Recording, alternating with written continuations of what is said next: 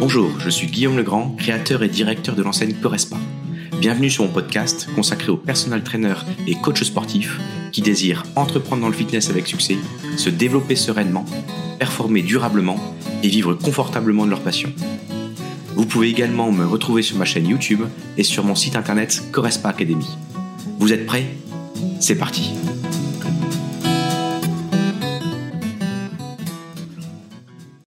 commencer ça, surtout qu'on va parler d'un sujet qui est ultra intéressant aujourd'hui, qui est l'ouverture d'une salle de sport. Donc, c'est une, discussion que sûrement la plupart d'entre vous, si vous êtes actuellement dans ce webinaire, vous avez cet intérêt-là. Vous aimeriez en ouvrir une ou peut-être que vous venez toujours d'en ouvrir une.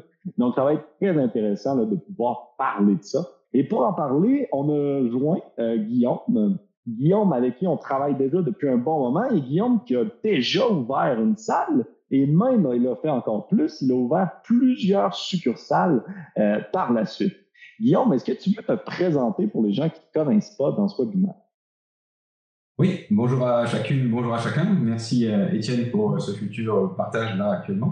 Euh, oui, alors pour me présenter au niveau perso, euh, d'un côté je suis marié, j'ai quatre enfants, donc c'est aussi une petite entreprise à gérer. Trois garçons, une fille, 8 ans, 10 ans, 12 ans, 14 ans. Et au niveau pro, bah, tu as déjà commencé, hein, j'ai créé ça en fait, des clubs qui s'appellent Correspa, il y a 15 ans maintenant, un peu plus de 15 ans. Donc en tant que coach sportif, même si aujourd'hui je ne suis plus coach sportif en salle, euh, il y a déjà 15 ans. Et le principe était le même et c'est le même aujourd'hui, c'est qu'on est spécialisé dans le suivi personnalisé. Donc on a mis un club il y a 15 ans, 5 ans après on a créé le deuxième club également en propre. Euh, alors je suis chi, je sais pas si ça s'entend ou pas, mais je suis de la région euh, lilloise, là où il y a de la bonne bière notamment, et il y a un bon accueil, donc euh, on à chaque fois prêt à accueillir tout le monde. Et une fois qu'on a mis ça, en fait, le deuxième club en place, et eh ben, trois ans après, en fait, l'objectif c'était de, de continuer à, améliorer la qualité des, gens. Donc, euh, on est passé par le développement en franchise. Et donc, on a ouvert deux autres clubs. Donc, aujourd'hui, après, il y a le Covid qui est arrivé. Donc, aujourd'hui, en fait, il y a quatre clubs, euh, deux clubs en propre et deux clubs en franchise. Et l'évolution, en fait, c'est d'arriver actuellement, donc ça, c'est pour la partie club. Et après, c'est l'idée d'arriver sur un réseau de coachs sportifs et du euh, mentoring et de la formation en ligne. Donc là, un petit peu au niveau perso et au niveau pro. Super, ben merci pour la présentation. De l'autre côté, vous me connaissez déjà sûrement en français. On fait plusieurs webinaires depuis un bon moment. Euh, mais donc, euh, Étienne Dubois, je suis le fondateur du logiciel XFIT. Et donc, c'est pour ça qu'on s'entend si bien avec Guillaume. Il souhaite un suivi par les coachs au Québec, les kinésiologues. Et donc, nous aussi, c'est ce qu'on prône énormément. Donc aujourd'hui, on va effectivement parler du rêve d'ouvrir une salle. Que ton projet soit actuellement totalement flou, que ce soit un rêve ou bien que tu aies déjà commencé les démarches, tu auras dans ce webinaire toutes les informations euh, nécessaires pour aller de l'avant jusqu'au jour de l'ouverture de ta salle. L'objectif aujourd'hui, on l'a structuré autour de neuf étapes clés pour concrétiser ton projet. Peut-être avant de commencer, euh, Guillaume, est-ce que tu peux nous dire juste au moins pourquoi est-ce que c'est un sujet important aujourd'hui de parler de l'ouverture de la salle? L'ouverture, c'est important il y a déjà quelques temps, mais j'ai l'impression que plus les années avancent, plus c'est important. Euh, parce que je t'apprends rien, au Québec, ça doit être pareil à mon avis, euh, mais l'idée d'être indépendant et euh, de gagner sa liberté en temps et financièrement est de plus en plus là. Et l'idée d'être auto-entrepreneur se développe complètement.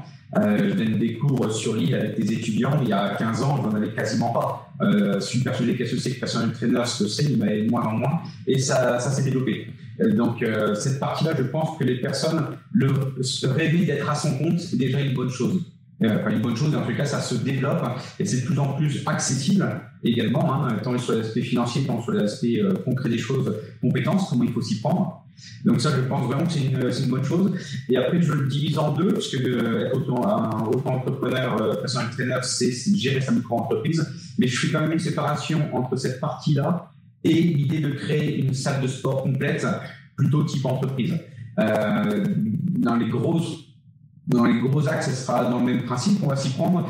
Par contre, il y a quand même une certaine nuance. On ne va pas gérer le même type de chiffre d'affaires en termes de management non plus, en termes de fournisseurs non plus. Euh, donc, il y a quand même des nuances à apprendre. Et je pense que moi, j'ai fait le choix, en tous les cas, quand je me suis lancé, euh, d'être directement en entreprise. Et après, il y a des choix complètement stratégiques par rapport à euh, tout simplement la clientèle. Est-ce qu'on désire aller à domicile, en ligne, à l'extérieur, ou est-ce qu'on est plutôt dans l'idée de les faire venir et dans ces cas-là, diminuer ses temps de trajet, etc.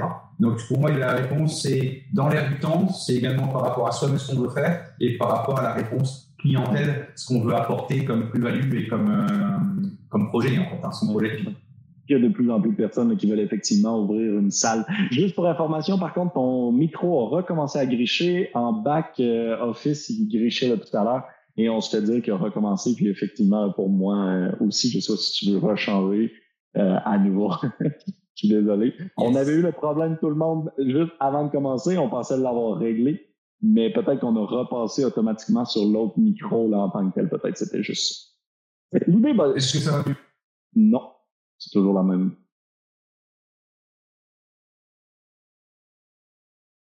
Là, on t'entend plus du tout.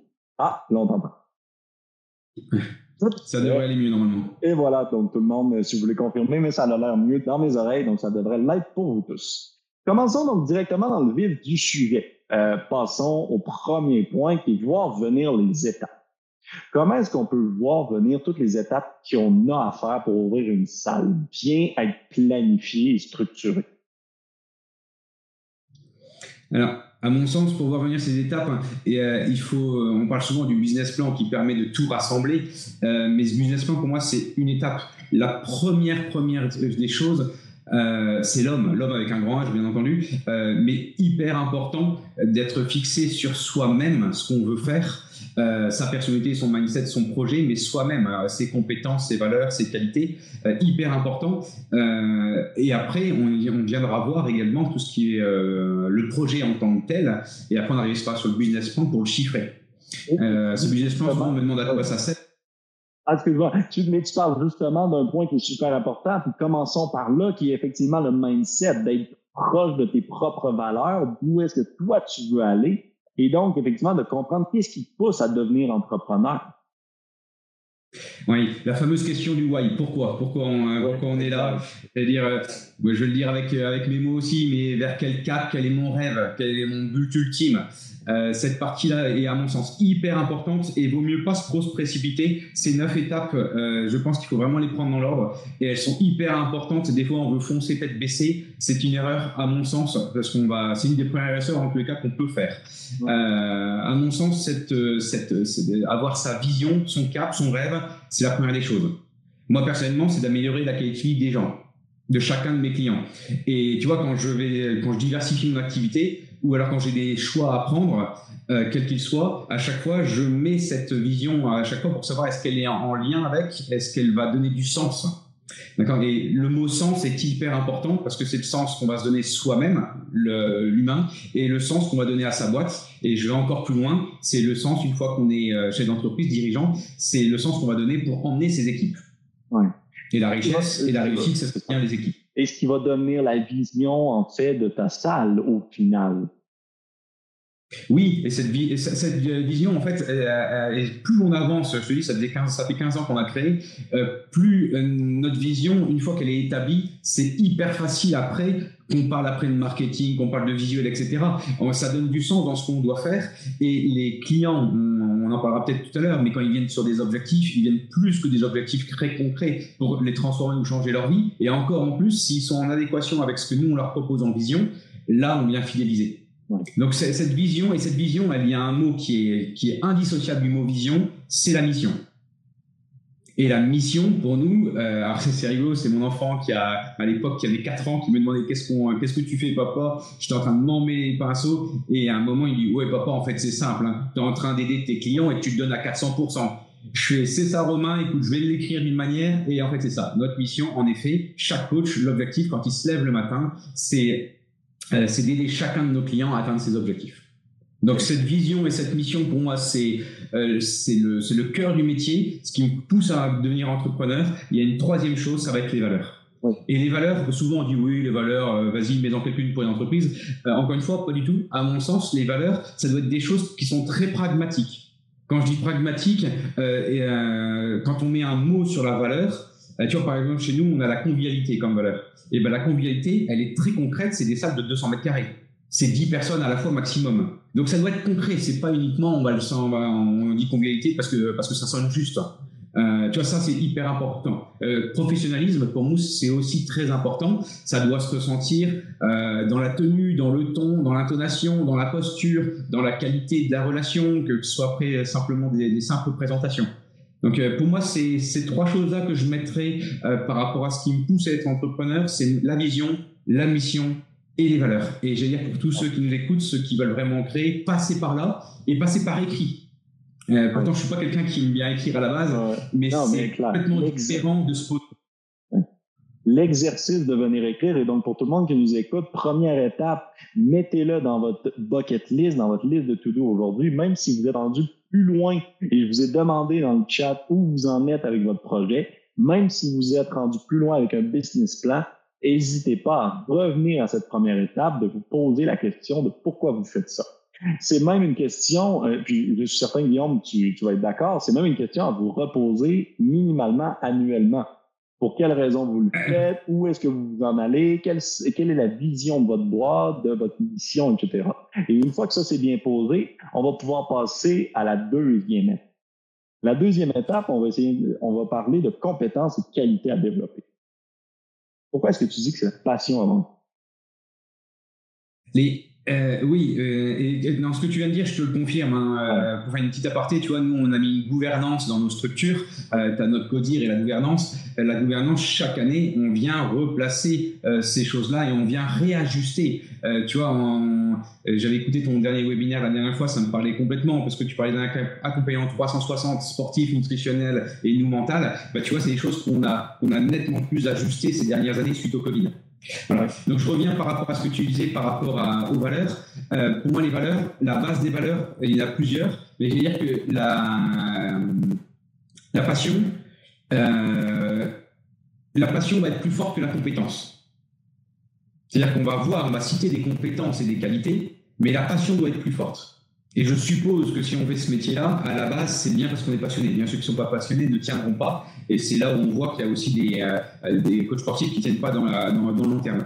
Donc, pour moi, cette passion, elle va rimer avec le mot motivation.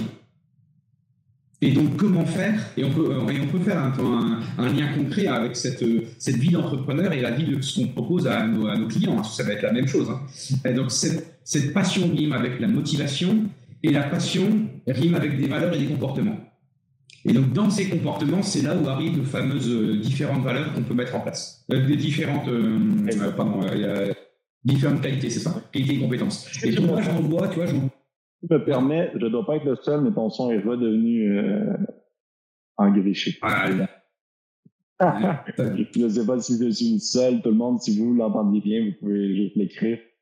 mais oui, effectivement. Alors, je ne ça va un petit peu mieux. Oui, exact. On revient tout le temps, en fait, sur le mauvais micro. Mais effectivement, moi, je vais te rejoindre à 100% En fait, la passion, ça ne peut pas se, se, se, trouver si facilement ou se développer si facilement. Contrairement à des qualités des apprentissages, on va tous le faire si on a la passion pour le métier. D'où on va revenir au point 2 là, de tout à l'heure, de trouver pourquoi vous faites ça et donc d'avoir une réelle motivation. Par la suite, quelles sont les qualités en tant que nouveau dirigeant d'un gym, d'une salle de sport, est-ce que j'ai besoin selon alors, dans les qualités, euh, tu vois, je, je mets, euh, je sais pas, c'est ce qu'on voit à, l'écran. Hein. Euh, dans les cas, je vais partir des compétences, pas des compétences, des rôles de vendeur, manager, gestionnaire et coach. Et pour moi, ces quatre compétences, et on pourrait même l'élargir à tout chef d'entreprise. Hein. Toi, quand j'ai, euh, ça peut être aussi un, autre conseil concret que je peux donner pour ceux qui veulent créer actuellement. Euh, il y a plus de 15 ans, donc j'ai créé moi en sortant d'études. Hein. Je n'étais pas fait pour l'étude, j'ai repiqué trois fois. Et ma dernière année, j'ai aussi repiqué. J'en ai profité pour passer, je suis aussi prof de tennis, donc mon BE, et je suis, j'en ai profité pour passer, pour écrire tout mon business model. Et dans l'écrire dans mon business model, je me suis entouré d'autres chefs d'entreprise. Donc, premier et autre conseil qu'on peut donner, c'est vraiment s'entourer, s'entourer, s'entourer, et également de s'entourer, de regarder les autres business models qui existent. Moi, j'avais beaucoup regardé tout ce qui était dans l'aviation parce qu'il y avait cost qui était là-dedans. Et j'avais regardé, moi qui suis un ch'ti avec la marque, euh, alors tu connais peut-être pas de côté, mais nous, on a la, grande famille Mullier qui a créé les Auchan. Et euh, donc, euh, dedans, ici, on est bien impacté avec eux et on est même influencé hein, par rapport à ce que ça fait. Et donc, on avait regardé un peu les Auchan et après, comme Carrefour, hein, les Carrefour Market, Carrefour City, etc.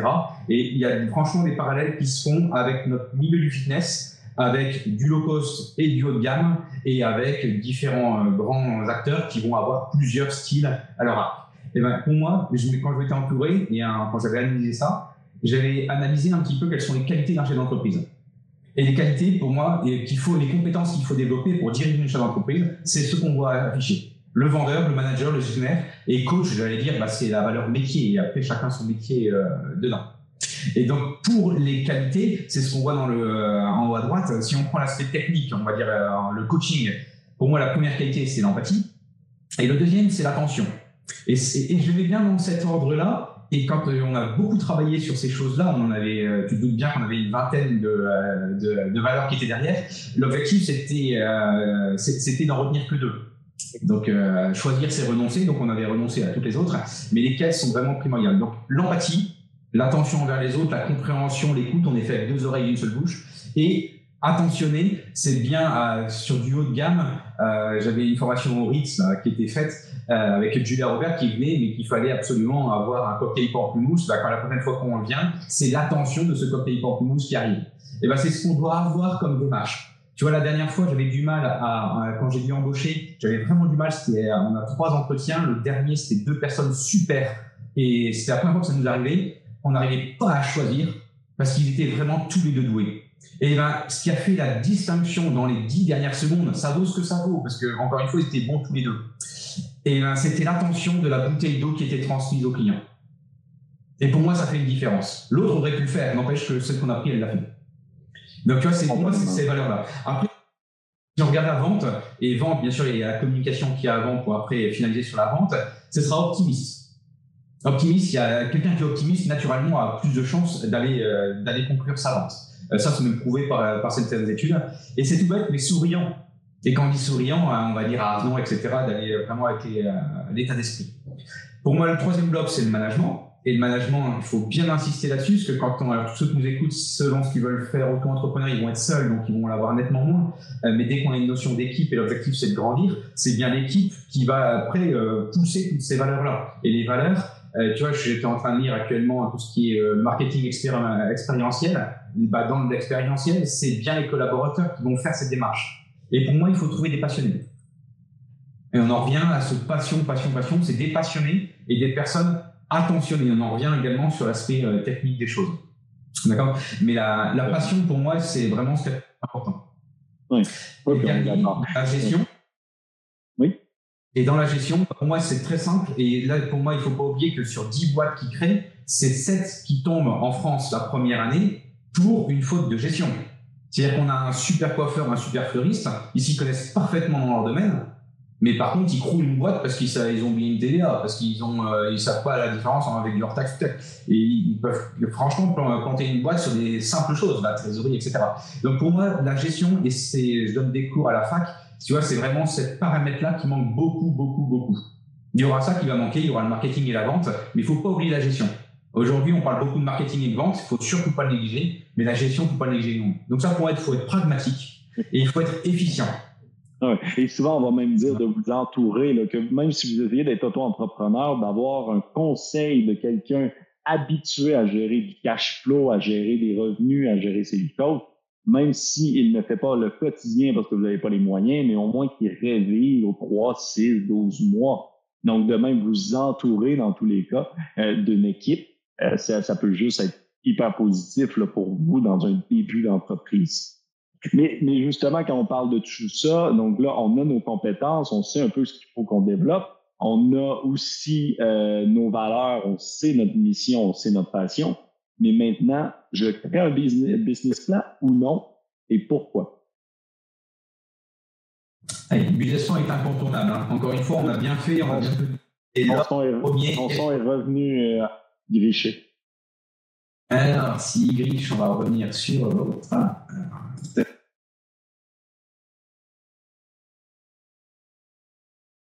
va mieux? C'est parfait. J'ai l'impression que c'est à chaque fois qu'on change de slide. On verra la prochaine. Ouais, effectivement. Alors, le business plan, oui, c'est ce qui va, c'est ce qui va eux, également de gérer la, comment dire, la, pas gérer, mais vraiment euh, pouvoir piloter le projet et voir la faisabilité également. Et c'est que c'est quand même cet outil-là qui va nous permettre de le présenter demain si on doit avoir des investisseurs ou les banques, etc. Et moi, j'aime bien également l'avoir en tête pour, entre guillemets, me donner des objectifs et les tenir et voir si on les tient. Et bien entendu qu'après, ce business plan évolue euh, dans le temps. Notre prévisionnel évolue dans le temps. Mais aujourd'hui, euh, là, on est en 2023. Je suppose pour toi également que tu as déjà euh, travaillé sur 2024. Nous, on travaille sur des espaces, tu vas peut-être voir très très loin, mais on travaille sur un an, trois ans, cinq ans et on touche à dix ans. Donc c'est vraiment à aller travailler. Et quand tu y travailles avec quelqu'un d'autre, j'insiste vraiment, on pourrait faire un webinaire complet là-dessus mais voir un petit peu quel est votre codir, votre codirection, si vous en mettez ou pas, et quelle est votre gouvernance. C'est des rôles bien différents, euh, mais avoir un Sherman en face, c'est hyper intéressant pour prendre de la hauteur au niveau stratégique et également euh, quand il nous manque des, éléments. Mais c'est peut-être après, dans un second temps, qu'il faut le mettre en place, mais il faut pas hésiter à, aller chercher un peu plus loin et relire ce business plan avec cette personne-là, si on a cette, personne-là. Donc, à quoi sert un business plan? Ben, Ça va être de mettre par écrit son projet, ne rien oublier, et après de pouvoir s'y tenir et d'avancer euh, concrètement. Donc après l'idée c'est peut-être de voir un peu ce qu'on peut mettre euh, dans ce business plan. Et dans ce business plan, euh, voilà, la première des choses qu'il faut mettre, à mon sens, c'est l'étude de marché. On a bien sûr parlé de présenter l'humain, hein, présenter qui on est, etc., ce qu'on fait. les, mais l'étude de marché, pour moi, elle est vraiment primordiale. L'étude de marché, on va parler de positionnement, on va parler de euh, zonification et on va parler de localisation. Alors c'est quoi, c'est, quoi ces mots barbares? Eh ben, Il faut, faut s'accoutumer avec. Hein. Euh, quand tu, on parle, c'est ce que tu as affiché par rapport à l'aspect géomarketing. Euh, il y a des logiciels qui existent qui permettent de croiser les aspects géographiques avec les données de l'INSEE et qui permet de donner une cartographie qui, pour voir un petit peu où il vaut mieux s'installer. Donc, bien entendu qu'on a travaillé sa cible type, son abar type, et ça permet de savoir si la clientèle qu'on va avoir, qu'on désire avoir, correspond au lieu qu'on va mettre en place. D'accord? Donc, c'est par rapport à la cible, mais c'est également avec tous les KPI. Euh, typiquement, tout ce qui va être, euh, nous, ce qu'on regarde beaucoup, par exemple, dans nos structures, ça va être le nombre de personnes au mètre carré. Euh, ça va être le type socio-professionnel, donc CSP+, parce qu'on sait qu'on va avoir un panier moyen qui va être plus élevé. Et le troisième paramètre qui est aussi intéressant, euh, il va me revenir. Euh, si, c'est tout simplement, j'aurais dû commencer par ça. On sait que les personnes font moins de 10 minutes pour aller dans un club. Ça paraît peut-être aberrant, hein. il, ferait peut-être mieux de venir chez nous, mais s'il y a plus près, ils vont venir à côté. Donc moins de 10 minutes, bah, on commence déjà par ça. Donc moins, nous, c'est moins de 10 minutes avec euh, plus de 30 000 personnes au mètre carré. Euh, par rapport à ces 10 minutes-là et par rapport à CSP+. Tu vois, c'est les trois gros paramètres qu'on a. On se fait demander en commentaire comment trouver la meilleure zone d'achalandage dans notre ville ou région. Tu as parlé de l'INSEE, tu as parlé de certains logiciels. Est-ce que tu as des noms à nous donner? Est-ce que tu as euh, d'autres stats? Pour les Canadiens qui nous écoutent, l'INSEE, si je ne m'abuse, c'est l'Institut de la statistique là, en France, en gros. Donc, on aurait euh, certains équivalents là, au Canada aussi euh, à ce niveau-là. Mais as-tu des trucs Alors, oui. Oui, il y, a certaines marques, hein, il y a certains logiciels. Après, ça, coûte, hein, il faut, ça, ça, a un coût ces choses-là. Euh, selon, euh, selon les logiciels, ils ont des euh, plus d'avantages, d'inconvénients. Il y a des choses que vous pouvez trouver totalement gratuitement qui sont ouvertes. Par contre, ce qui est embêtant, c'est que ça fait pas toute l'analyse. Donc, c'est à vous vraiment d'aller cartographier, ou alors ça cartographie, mais ça vous ça vous dit pas ce qu'il y a à l'intérieur. Donc ça, au niveau gratuit, vous aurez ces éléments-là, mais vous pouvez pas en faire grand-chose puisqu'il n'y a pas la stratégie qui va avec.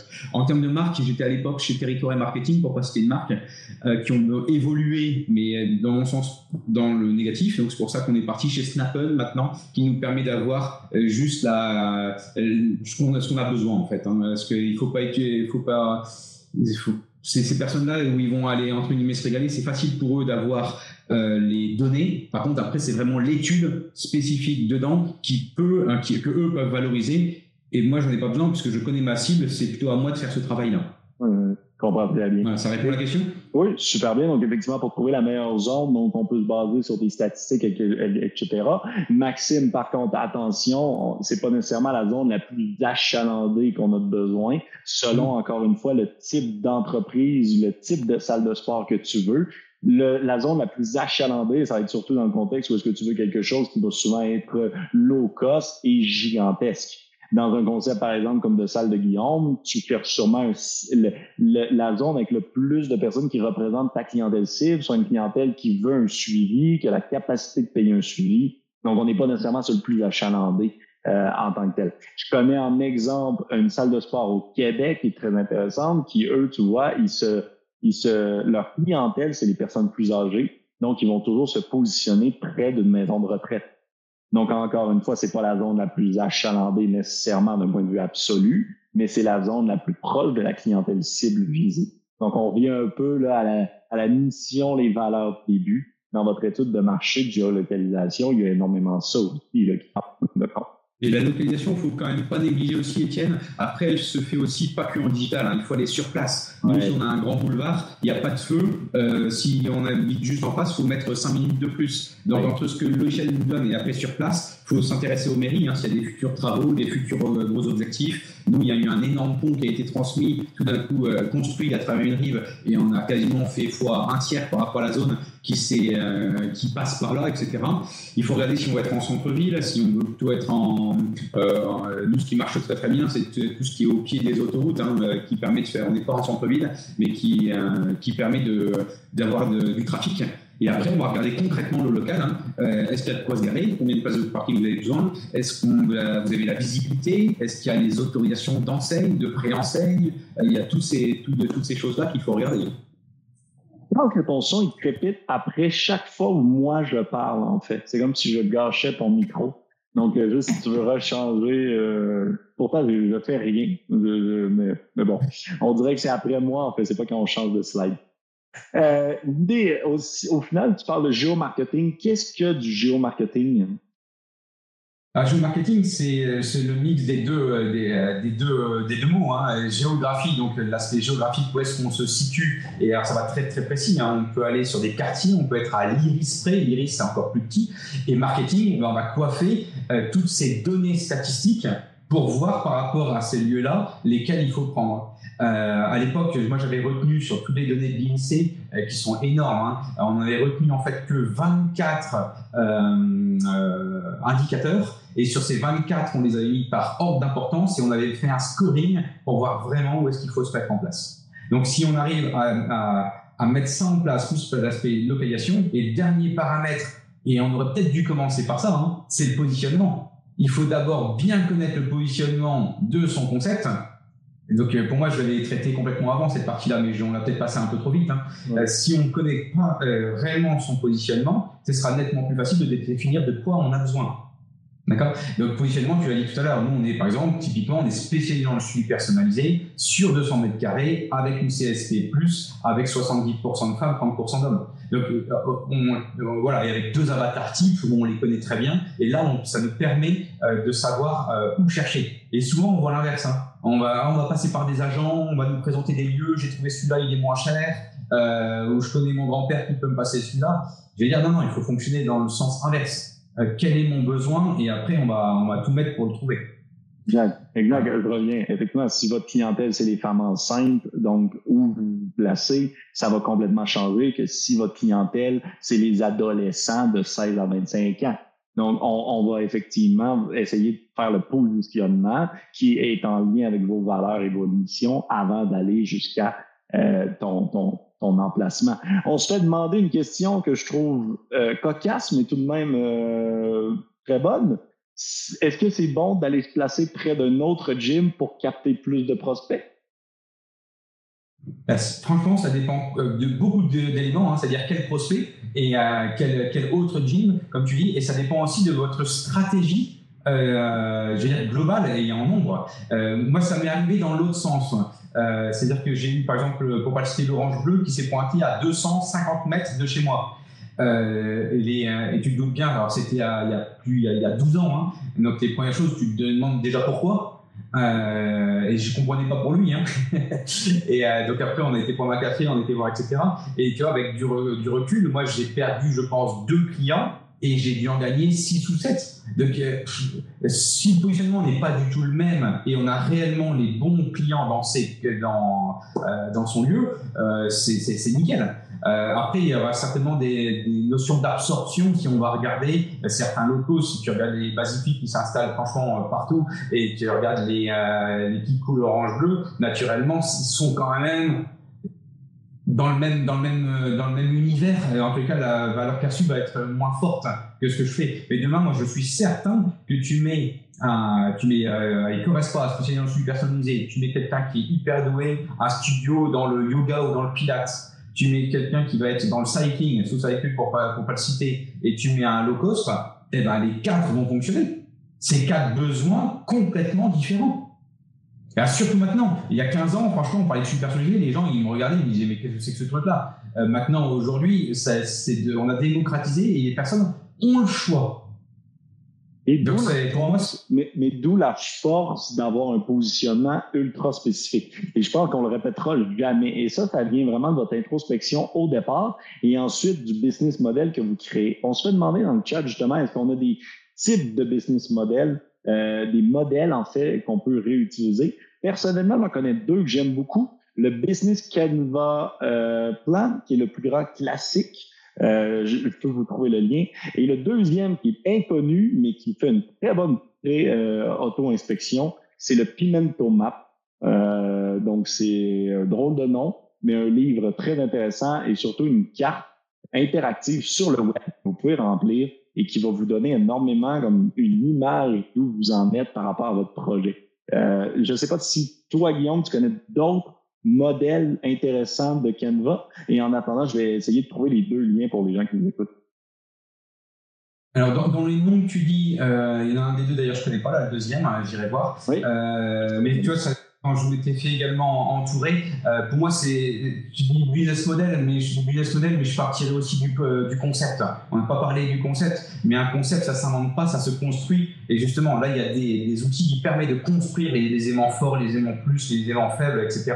Et qui permettent de construire son projet et après d'en faire un business model. Euh, moi, si je parle plutôt business model, et c'est peut-être la transition avec la slide d'après pour tout ce qui est chiffres, bah, euh, nous, actuellement, dans le l'univers du fitness, il n'y a pas 36. Hein, pour moi, tu les low cost basic fit, tu as les low price qui sont à 29 qui coulent orange-bleu, tu as tout le middle market qui est mort depuis 2012-2013, avec quelques exceptions à 45-49 euros. Et après, tu as tous les autres, et pour moi, j'en fais partie, c'est tous les studios, les boutiques gym, qui eux vont avoir des passionnés, souvent des gens du métier, et euh, ils vont pas avoir des chiffres d'affaires qui explosent, par contre une rentabilité très forte. Et pour moi, ça, c'est l'avenir. Ça, c'est vraiment l'avenir. Et ça, on est obligé d'être, euh, on verra financièrement, mais on est sur un autre type de prix, et ça, c'est qu'importe. Donc voilà. Pour moi, la deuxième partie, est-ce que si tu arrives à passer la slide d'après, si mon micro marche toujours quand ça passe, non, c'est ça. Pour... Ton, ton, micro a lâché euh, aussi si tu veux euh, le déplacer.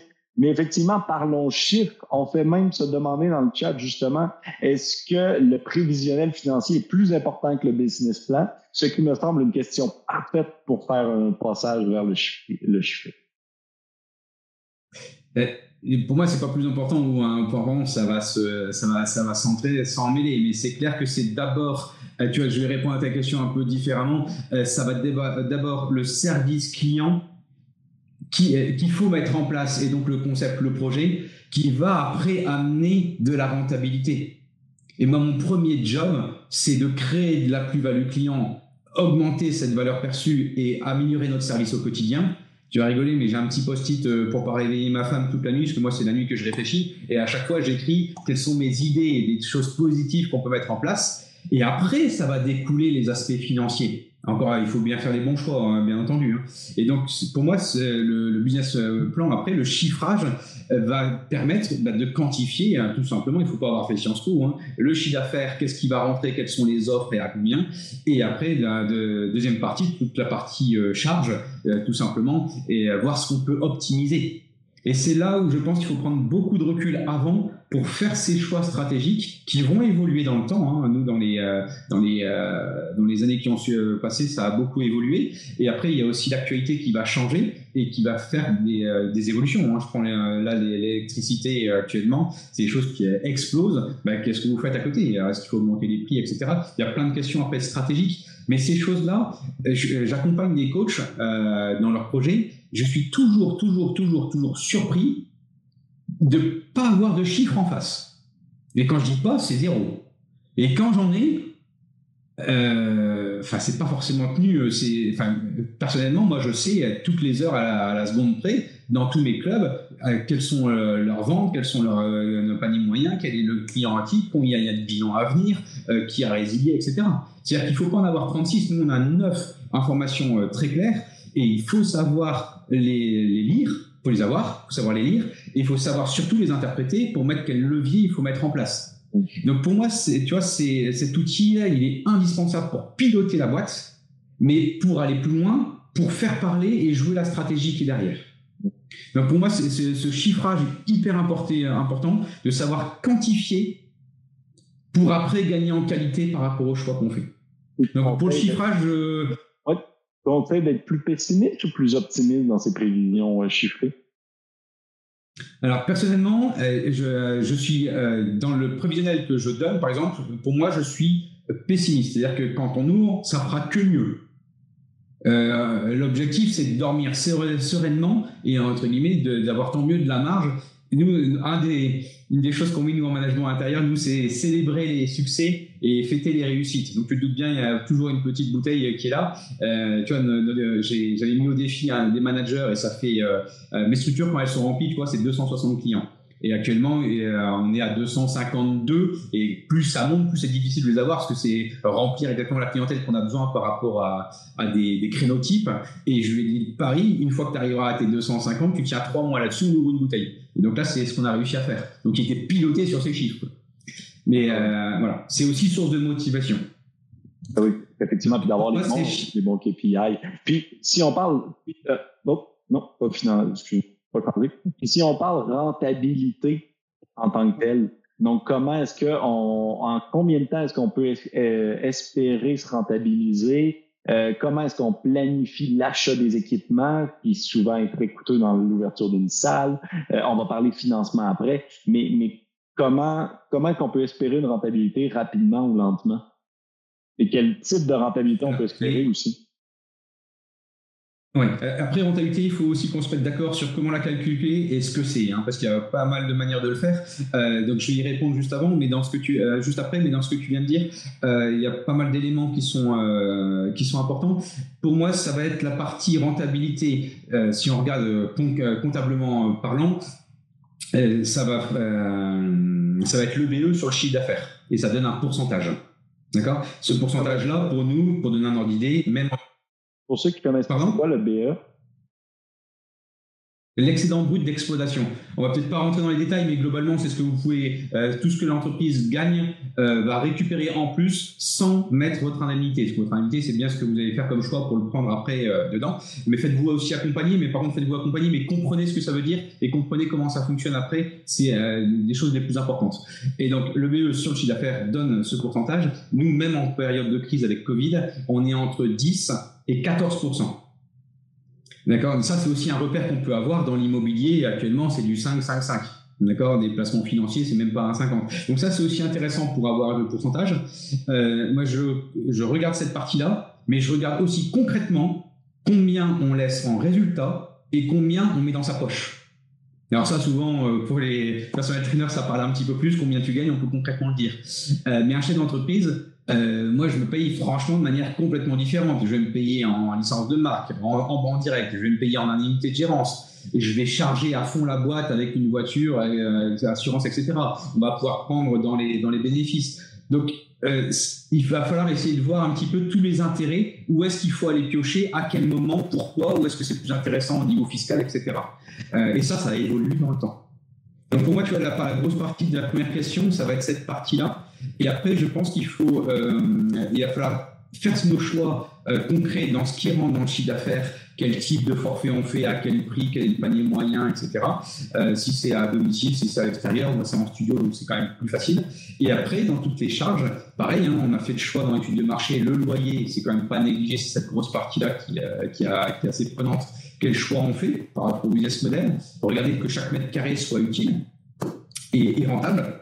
Euh, après, ça va être toutes les charges. Hein. On va aller coiffer tous les comptes et on va voir quels sont les choix stratégiques qu'il faut faire sur chaque élément. On va regarder également en lien avec le financement. C'est la slide qui va nous arriver juste après, par exemple, sur les machines. Est-ce qu'on va le faire en crédit bail? Est-ce qu'on fait en leasing? Sur combien de temps? Euh, Est-ce qu'on fait appel à des investisseurs derrière ou non? Euh, Voilà un petit peu toutes les questions qu'on va se poser. Thomas, posons-nous-les pendant que tu rapportes ton micro encore une fois posons-nous cette question effectivement de l'investissement. On le sait surtout, démarrer un gym, une salle de sport, autant on peut démarrer une petite boutique gym qui est quand même beaucoup plus petit, avec moins de, moins de nécessité de capitaux, mais dans tous les cas, on va avoir besoin de capitaux. Comment est-ce que tu finances l'ouverture d'une salle quand on démarre? Alors, les, euh, les, capitaux, alors là, avec la crise, ça a encore changé, hein, selon les, pays, selon là où on habite, etc. Euh, pour, euh, pour donner un ordre d'idée, actuellement, les, banques vont suivre si vous mettez à peu près 30%. Avant la crise, c'était même, moi, j'avais dans mes clubs, j'avais réussi à descendre à 20%. Donc maintenant, on est plutôt à 30% du montant total.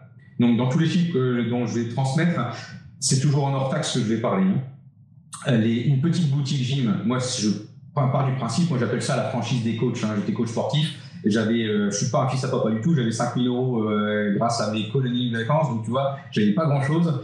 Et euh, donc je peux te raconter après comment j'ai fait, hein. mais c'est tout à fait possible pour tous ceux qui nous écoutent. Moi j'avais rien. Donc un correspond pour nous en c'est 180 000 euros. 180 000 euros, c'est le montant total à financer. Et dans les montants totaux, si on regarde l'ensemble des choses, il va avoir de la trésorerie, il va avoir les machines, les machines, nous, c'est à peu près 70 000 euros, c'est ça un gros poste. Il y a les travaux, 40 000 euros. Euh, il y a tout ce qui est petit matériel, etc.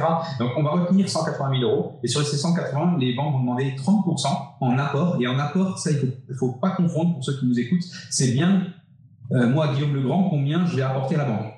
Et bien ça, donc nous, ça correspond à peu près à 40 000 euros. Donc, pour moi, c'est jouable d'ouvrir une structure dès qu'on a 40 000 euros d'apport.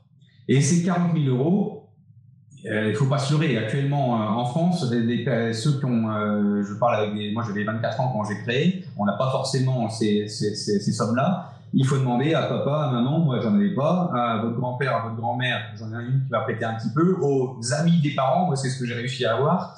Et il faut demander à votre chien, à votre chat, qui vous voulez. Mais il faut avoir cet apport. Et il faut aller bosser. Mais par contre, les, les entrepreneurs, euh, j'entends beaucoup quand j'ai quand, quand j'ai des coachs au téléphone. Ah mais je vais encore travailler un an un an et demi je vais mettre de côté ça va permettre de le faire. Non faut pas rêver. Un entrepreneur à un moment il vient chercher de l'investissement. Alors je suis un peu dur quand je dis ça. Il y en a qui me disent ouais ouais mais tu crois pas? Si si euh, je vais surtout pas euh, casser un rêve d'un entrepreneur. Il faut aller jusqu'au bout. Mais c'est pas comme ça qu'un entrepreneur s'y prend. À un moment il faut aller toquer à la porte d'autres personnes pour avoir ces apports euh, des aides, il n'y en a pas 36 000. Hein. En France, il y en a une grosse aide qui, qui marche bien avec Pôle emploi. C'est dès qu'on a travaillé plus de 6 mois dans n'importe quel domaine avec CDD ou CDI, on peut avoir cette aide à l'emploi où pendant 17 mois, on va toucher soit le SMIC, soit un pourcentage de ce qu'on avait avant, qui permet quand même de se lancer justement avec moindre risque.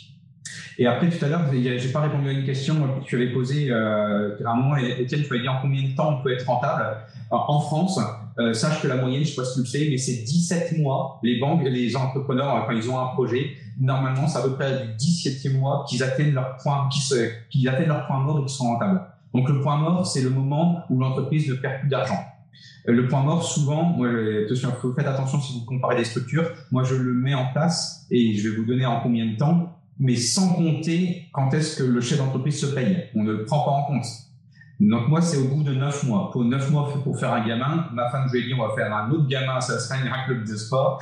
Neuf mois pour commencer à rentabiliser. Donc les neuf premiers mois, bien entendu, on n'a pas eu d'argent. Au bout du neuvième mois, on commence à en gagner et on le récupère. Et neuf mois, tu vois, pour un club correspond, c'est hyper, hyper, euh, là, je, vais dire performant. Parce que là, on parle de rentabilité, là, c'est pas de la rentabilité, mais c'est hyper performant. Au bout de neuf mois, le point mort, c'est assez rare. Et la première année euh, dans mes structures, selon le modèle, si vous êtes deux franchisés ou si vous êtes euh, un franchisé et un salarié, eh ben on sort plus de 15 000 euros la première année, ce qui est très très très rare. Les entreprises, souvent, ils sont à l'équilibre au bout d'un an et demi. Et c'est ça qu'il faut trouver comme modèle économique pour pouvoir le financer. Voilà au niveau financement. Et après, bien entendu, on peut aller euh, chercher du crowdfunding, on peut aller euh, chercher des prêts d'honneur, on peut aller chercher plein d'autres euh, alternatives ou organismes de ce côté-là. Mais c'est avant tout son apport personnel. Je peux même euh, peut-être un mini euh, parallèle parce que tu parles beaucoup euh, France pour les Canadiens qui nous écoutent, les Québécois tout particulièrement. Il y a peut-être deux programmes qui sont beaucoup plus flexibles pour financer. Le premier serait Futurpreneur que peut-être que vous connaissez déjà, qui passe jusqu'à 15 000, mais qui peut monter jusqu'à 45 000 avec l'apport de BDC, mais avec des conditions énormément avantageuses plus que n'importe quelle banque euh, réussira à faire. C'est vraiment plus un, un, prêt pour encourager l'entrepreneuriat qu'un prêt avec des hauts taux. Euh, et de l'autre côté, BDC tout seul, euh, on, on, les connaît beaucoup moins au Québec. BDC, c'est la Banque du développement du Canada, euh, mais ils sont hyper créatifs dans leur aide et puis ils sont très, très, très agréables à travailler avec. Donc, ça peut être deux, euh, parce que vous connaissez déjà les banques, ça peut être deux autres structures au Canada pour ceux qui nous écoutent, euh, qui sont très intéressants à aller voir là, en tant que tel. Parlons ensuite, donc maintenant, quoi que ça a l'air d'être un sujet qui intéresse énormément le financement. Donc, si euh, certains vous avez des questions, quoi que ce soit, n'hésitez pas. On se fait même demander justement, est-ce que, et ça fit un peu avec la question d'après justement, est-ce que tu faire rentrer un associé, un co-investisseur en tant que tel. Et avant que tu commences, je crois que ton micro a encore. Euh, Alors, je change le micro et j'arrive. Ah non, il est, il est là correct finalement. Donc les, euh, oui, et au niveau du financement, bah tu as fait une bonne transition parce que les, avant de parler du recrutement et de l'association, mais c'est en lien également. Hein, euh, tu vois, nous, quand tu fais partie d'un réseau, en tout cas, moi, elle correspond à ce que j'ai mis en place, c'est qu'il y a plusieurs styles d'aide. Déjà, les banques sont nettement moins frileuses parce qu'il y a déjà du passé, il y a déjà un actif, il y a déjà un business plan, on accompagne, etc.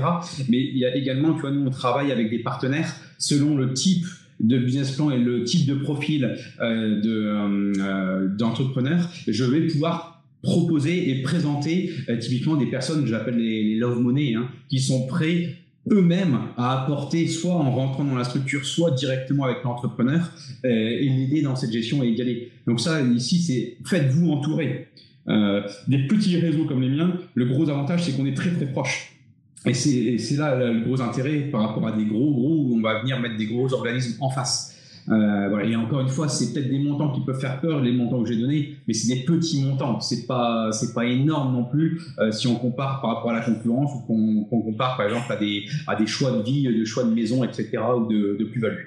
Euh, donc pour moi, il y a plusieurs modèles. On peut prendre à Correspond, il faut être deux. Hein. Il y a 72 heures d'ouverture. Et on ouvert tout le temps sauf le dimanche après-midi, 8h30 le matin, 8h30 le soir. Donc il faut être présent dessus en opérationnel.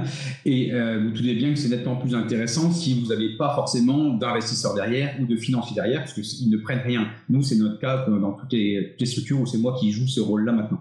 Euh, donc ça, ici, c'est intéressant de ne pas en avoir si on peut.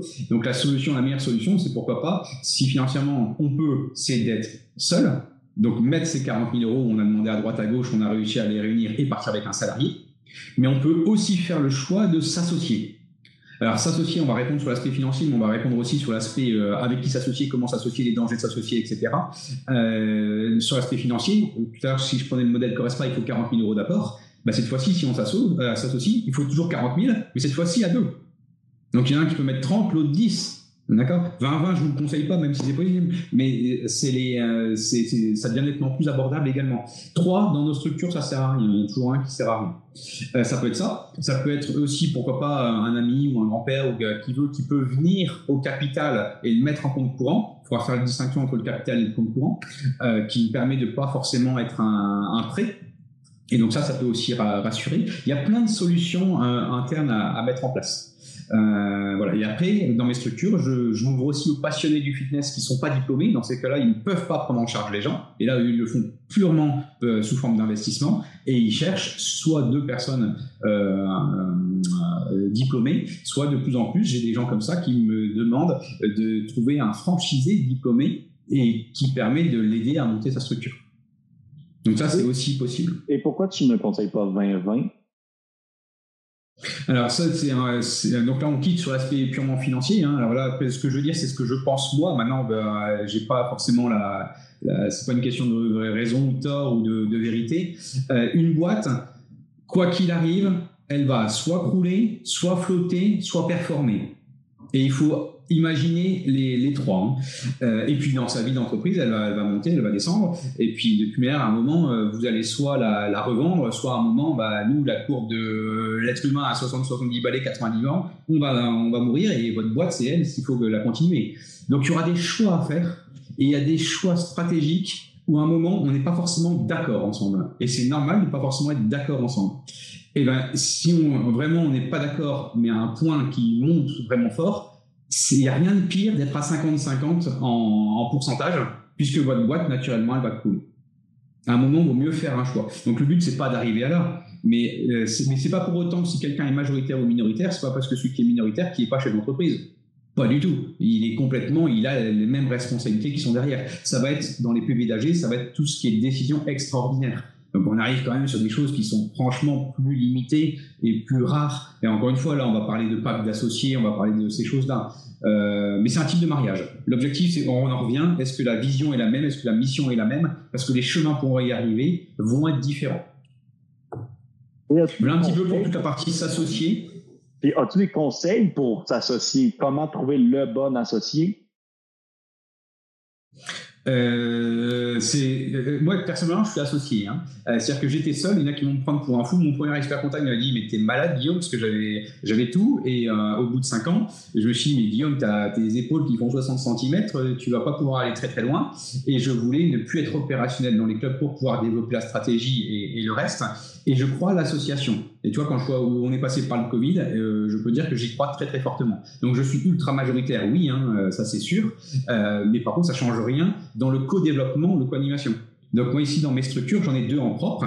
je suis ultra majoritaire dans chaque, mais à chaque fois, j'ai un de mes gars qui est dedans, qui est, qui est où c'est sa boîte. Hein, il est chef d'entreprise, Sébastien et Florian pour pas les citer. Et à chaque fois, j'ai un salarié qui vient également compléter l'équipe. Donc moi, c'est ce que j'ai préféré faire. Et tu vois, mon codir, codir, c'est la, codirection, euh, c'est bien moi-même créateur et directeur de l'enseigne, avec mes deux bras droits, mes deux chefs d'entreprise de mes deux unités pilotes. Et je suis bien content de travailler avec eux euh, pour avoir euh, différents points de vue également à ce niveau-là. D'accord? Et qui ne sont pas les mêmes personnes que la gouvernance. Donc s'associer pour moi, moi je suis plutôt pour. Il y en a qui ont des mauvaises expériences. Euh, faut voir, on est mariés, hein, donc, euh, donc voir un petit peu si on, euh, quelles sont les limites, quelles sont les règles qu'on va se donner également. Donc c'est toutes ces parties-là. Et ça après ça appartient à chacun. On pourrait, on pourrait passer un temps monstrueux à parler comme ça. Hein. On a encore perdu ton audio. Mais passons effectivement au point 9, euh, donner vie au projet, donc chantier et ouverture. Quels sont tes conseils en termes d'ouverture?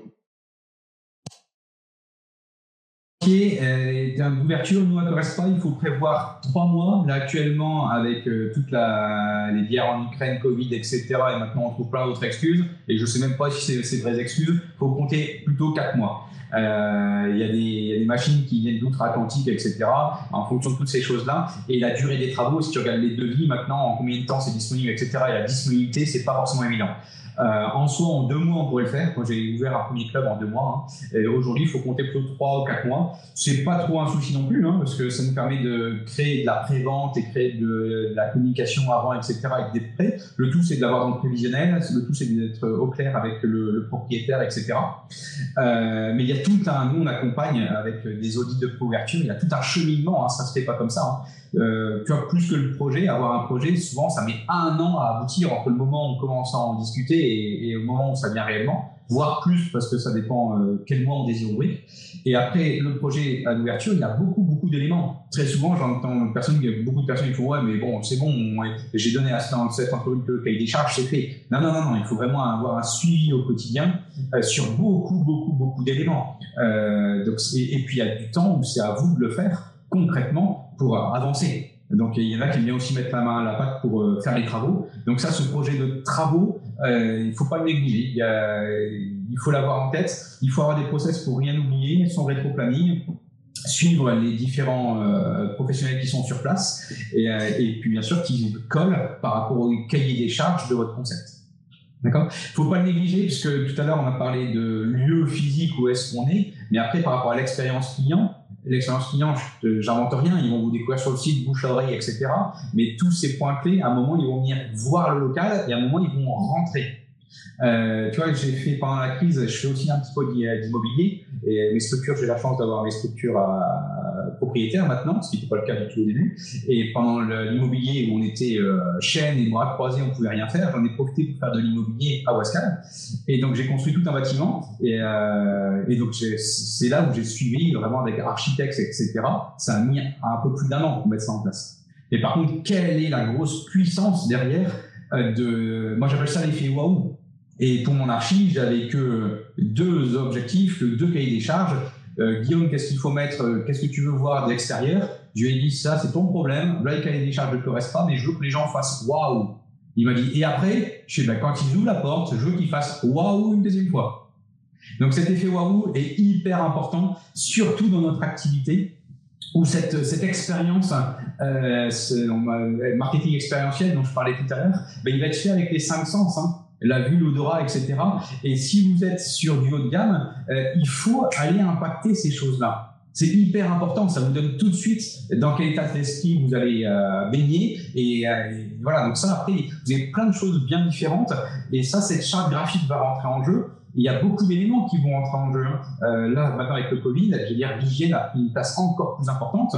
on va parler de tout ce qui va être euh, moi, j'aime bien aussi parler des, des, des clubs sociaux, c'est-à-dire qu'au niveau socialisation, comment on va faire pour avoir ces interactions et qu'est-ce qu'on peut mettre en place physiquement.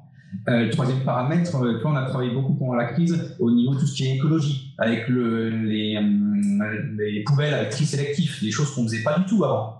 Donc, pour moi, il y a beaucoup de choses par rapport au projet et le mot chantier, bah, à c'est assez facile parce qu'on a tout travaillé en amont par rapport au, modèle type et tout le détail de ces choses-là. Mais une fois que on est ouvert, c'est vraiment pas des détails. C'est un élément de fidélisation et d'attractivité. Euh, demain, on regarde toutes les photos, vidéos, Insta, tout ce que tu veux, bah, ça va, ça va aider. Hein. c'est l'image de ce qu'on est. Là, pour la partie euh, chantier. Puis au final, la commercialisation, puis on peut même se demander dans le chat quel est le meilleur mois pour ouvrir une salle de sport? Est-ce que tu as des recommandations? Alors, J'en ai, mais c'est franchement, euh, j'en ai, et puis tu vas, tu t'en doutes bien, hein, tu as toujours les, les, trois grands mois qui, qui marchent bien, hein, tu as toujours la rentrée de septembre, enfin début septembre, les, euh, tu as toujours janvier les bonnes résolutions, et tu as le mois de mai-juin, euh, parce qu'il faut rentrer dans le maillot de bain. Mais je veux dire, cette partie-là, il faut aussi regarder quels sont les accords qu'on a réussi à avoir avec le propriétaire. Parce que ouvrir au mois de, tu vois, j'ai ouvert un club au mois de juin, oui, mais après on a juillet-août. Qu'est-ce qu'on fait pour juillet-août où on sait qu'au mois d'août il y en a moins. Euh, voilà. Donc pour moi, il y a toujours ces trois phases-là, mais pour moi c'est pas forcément les meilleures, euh, puisque ça fait faire toute une pré-commercialisation avant et d'être prêt pour après pour vraiment performer, c'est plutôt une bonne chose. Euh, tu vois, là j'avais ouvert au mois, de, c'était mi-juin pour finir, mais on avait l'accord avec le propriétaire où il y avait zéro loyer mois de juillet, mois d'août. Donc, tu vois, si tu n'as pas d'accord ou tu as un accord, on aurait repoussé deux mois ou pas. Donc, il faut vraiment avoir tous les paramètres pour pouvoir répondre à cette question-là. Et peut-être d'ouvrir en juillet pour être rodé, puis officiellement être prêt en septembre euh, à 100 si tu as même une période de, de, de préparation. Donc, il n'y a peut-être pas un très bon mois là, spécifique. Non. Euh, non, non, non. Et puis chaque projet arrive euh, au fur et à mesure. Et puis euh, de plus en plus, quand, quand j'ai quand j'ai les, euh, les, franchisés au téléphone et les entrepreneurs qui veulent créer, ils ont aussi leur propre rythme de vie. Des fois, c'est lié avec un déménagement. Des fois, c'est lié avec une grossesse. Des fois, c'est lié, c'est lié à plein de choses. Donc en fait, répondre à cette question, elle est, elle est dure à te répondre parce qu'on n'a pas tous les paramètres. Il ne faut pas oublier encore une fois qu'il y a le paramètre financier, il y a le paramètre de l'humain et le paramètre concrètement après de notre activité que ça nous connaît. Et pour la commercialisation, tu vois, euh, ça va aussi répondre à la question. Il faut prévoir la prévente. Il faut prévoir euh, le site internet, etc. et ce qu'on va y mettre dedans. Et donc, tout ce temps des travaux qui est 3-4 mois chez nous, eh ben, tu fais toutes ces choses-là. Tu n'es pas encore ouvert. Mais il n'empêche que quasiment, tu peux, maintenant qu'on est dans le digital, tu peux aussi faire des préouvertures de ce style-là. Tu peux déjà apporter de la plus-value et euh, pour après, pour après, pour après signer. Donc pour moi, cette commercialisation, il y a un mot clé, et pour moi, les coachs sportifs, doivent vraiment, les personnes traîneurs doivent vraiment s'y atteler, les entrepreneurs doivent, le, enfin, ils doivent gagner en compétences, c'est le plan marketing. Pour moi, ce, plan marketing, il est d'une importance cruciale euh, et il, quoi, a beaucoup d'éléments, hein, que ce soit des offres, des événements, euh, beaucoup de choses, soit des, des, éléments de notoriété ou des offres très concrètes. Il y a beaucoup, beaucoup de choses à mettre en place. Et il faut le traiter, tu nous on le traite annuellement. Et euh, on a fini, on vient de clôturer tout celui de 2023. Euh, et, ça, ça met du temps. Ça met du temps parce qu'il faut le réfléchir, il faut mettre les actions en place, il euh, faut mettre, regarder en, en lien avec l'activité ce qu'on peut faire. Et après, euh, il faut aussi mettre en place tous les liens avec les, visuels, les vidéos, etc. Donc ça, ça demande, ça demande du temps. C'est encore une fois la force dans les réseaux qu'on apporte, ce plan marketing. Et derrière le plan marketing, bah, tu as tous les supports de communication. Si parle de communication, il n'y a pas que le digital. Hein. Et, le chat, moi je suis pour, mais encore une fois, il ne faut pas se limiter à ça. Et euh, je pense que je parle aussi à un convaincu. Et tu as également tout simplement les, simples supports, les drapeaux, les bâches, etc., les flyers qu'il ne faut pas négliger. Et ça, il faut les avoir en amont, tout ça. Nous, pour donner un ordre, on a 105 supports de commun. Et ils sont déjà tous faits. Donc, tu vois, ça, c'est quand même hyper intéressant à, avoir. Donc, ça va des bacs, de la carte de visite, des drapeaux, des flyers, des plaquettes. Euh, il y a tellement de choses et c'est ça qu'il faut prendre au bon moment. Voilà pour la commercialisation, mais bien sûr la préouverture. Super. Si tu veux, ton son, on l'a encore perdu euh, à nouveau. Nous avons perdu ton son. Mais l'idée, et ensuite, je vous dirais, et puis je sais qu'on a atteint le une heure qu'on a dit, mais je pense que c'était tellement intéressant et tellement terre à terre comme vous pouvez voir, Guillaume a vraiment la connaissance de comment ouvrir des salles. Et puis de faire affaire, je pense c'est un peu l'avantage. Vous avez deux options. Soit vous démarrez de zéro, mais là, vous avez tout à apprendre. Soit vous allez sur un concept de franchise. Et à ce moment-là, vous avez déjà beaucoup d'apports qui arrivent par défaut euh, dans votre entreprise pour s'assurer que ce soit un succès. Donc, il y a toujours les deux volets. Ça va dépendre de votre profil, de vos positionnements, de vos objectifs, de plein, plein, plein de choses mais que ce soit dans l'idée d'ouvrir la salle, euh, une salle Correspa ou une salle peu importe, ou que ce soit dans l'idée de démarrer votre projet de A à Z, moi, je vous conseille fortement, malgré tout, et vous le savez dans les webinaires Explit, on le demande toujours à nos euh, invités de se rendre disponible pour répondre à plus de questions. Euh, donc, vous avez accès à Guillaume. En bas à gauche, vous avez un bouton pour discuter de votre projet avec lui. Euh, encore une fois, ça va juste vous donner des conseils, ça va vous donner des opinions, ça va vous donner des lumières des alertes, des choses à savoir, des choses à, être certain. Donc, je vous conseille fortement là, de cliquer en bas à gauche sur le discuter de ton projet avec Guillaume. Et lui, ça promis là, vous aider. Encore une fois, merci beaucoup tout le monde d'avoir été présent. J'ai vu là, que c'est un sujet qui vous intéressait énormément. Vous avez tous été hyper actifs dans le chat. Guillaume, je peux juste te remercier de tout l'apport que tu nous as donné, euh, toutes les connaissances que tu nous as données. Est-ce que tu veux nous dire un tout petit peu un mot de la fin et sur pourquoi les gens euh, devraient peut-être communiquer avec toi pour être encore plus certains de leur projet? Ah, le mot de la fin, je vais dire, croyez en vous et tous ceux qui vous diraient que vous n'allez pas, pas y arriver, ne les écoutez pas, puisque ça, c'est certain que vous en aurez, euh, vous en aurez, et pas parce que votre idée est farfelue qu'il faut pas aller jusqu'au bout. Euh, un entrepreneur doit avoir de la folie hein, derrière tout ça. Euh, donc ça, il faut, faut, faut l'avoir. Donc j'irai, je suis quelqu'un d'optimiste, hein, donc euh, j'irai chercher ça et après euh, discuter ensemble. L'idée, je pense que ceux qui sont en face là doivent le, ressentir si, euh, si, on se connaît également. La, relation est très facile et il faut pas se prendre la tête à longueur de temps. Des fois j'entends oui mais les gens sont pas accessibles, oui mais il a cette, ce niveau d'hierarchie etc surtout dans le monde du fitness, pas du tout. Euh, donc ça ici, appeler, c'est hyper simple. Vous avez mon numéro de téléphone, mon mail euh, partout sur le site internet où vous voulez. Et après l'objectif, euh, je pense que Étienne, c'est peut-être dû à la génération, je ne sais pas, hein. mais on est plutôt, enfin moi en tous les cas, je suis plutôt à partager je viens de passer mes 40 ans, donc tu vois, la crise de la quarantaine, euh, je pense que je suis dedans. Je suis plus dans l'aspect, euh, je partage, entre guillemets, je ne vais pas dire que ma vie elle est faite, mais euh, voilà, on, a avancé, on est heureux dans ce qu'on fait au niveau privé et au niveau pro.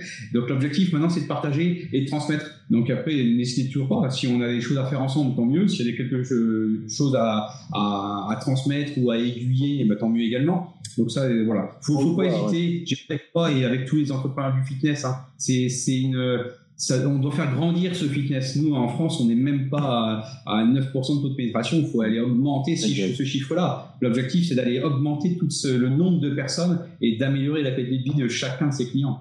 Je te rejoins à 100% sur ça.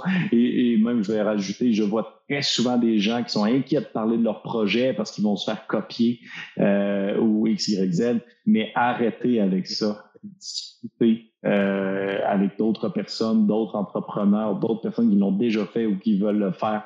Vous allez juste être nourri et faire moins d'erreurs par la suite et personne va copier votre concept. Ou si quelqu'un le copie, avec tout le respect, c'est un très mauvais concept si vous n'aviez aucun distinctif et quelqu'un peut juste passer en avant de vous aussi rapidement. Donc, n'hésitez pas à parler avec les gens, à discuter, euh, puis vous allez voir, là, ça peut juste vous apporter encore plus de valeur. Merci encore une fois beaucoup, Guillaume. Merci tout le monde dans le chat. Et puis, on se retrouve assurément pour un prochain webinaire euh, sous peu. Merci à tous. Etienne, au revoir à chacune et à Academy propose quatre services pour vous accompagner. Monter en compétences par nos formations, gagner en expérience par le conseil, rejoindre notre réseau de coach Corespa et enfin créer un club Corespa en franchise. Si cet épisode vous a plu, le meilleur moyen pour m'aider à promouvoir ce podcast est de laisser un avis 5 étoiles sur votre plateforme d'écoute et d'en parler à vos proches. Si vous regardez sur ma chaîne YouTube, pensez à liker et à vous y abonner. Pour finir, si vous désirez en savoir plus sur mes nouveautés, mes conseils, mes bons plans, mes événements, alors abonnez-vous à ma newsletter sur le site internet Corespa Academy.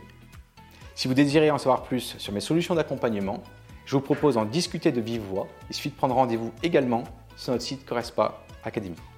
À très vite.